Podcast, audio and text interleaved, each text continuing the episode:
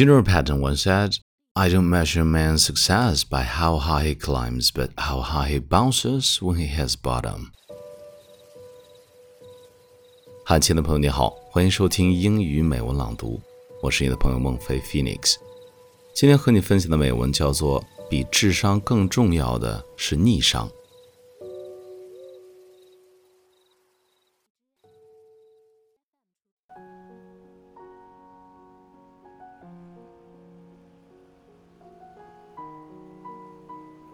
What is the most important quality for a person to succeed?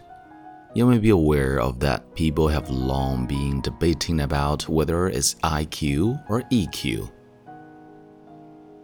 One of them measures how much you can master complexity, the other measures how much you can understand and control emotion.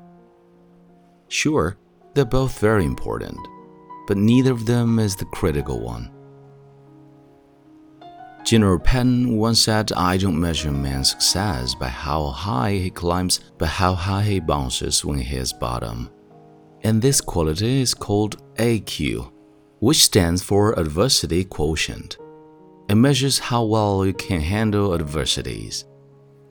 Most people can do very well when everything is fine, but most of them will collapse once a great adversity comes and neither IQ or EQ can save them from that.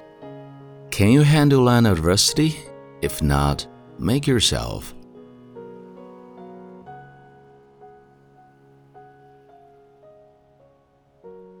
你现在收听到的是英语美文朗读。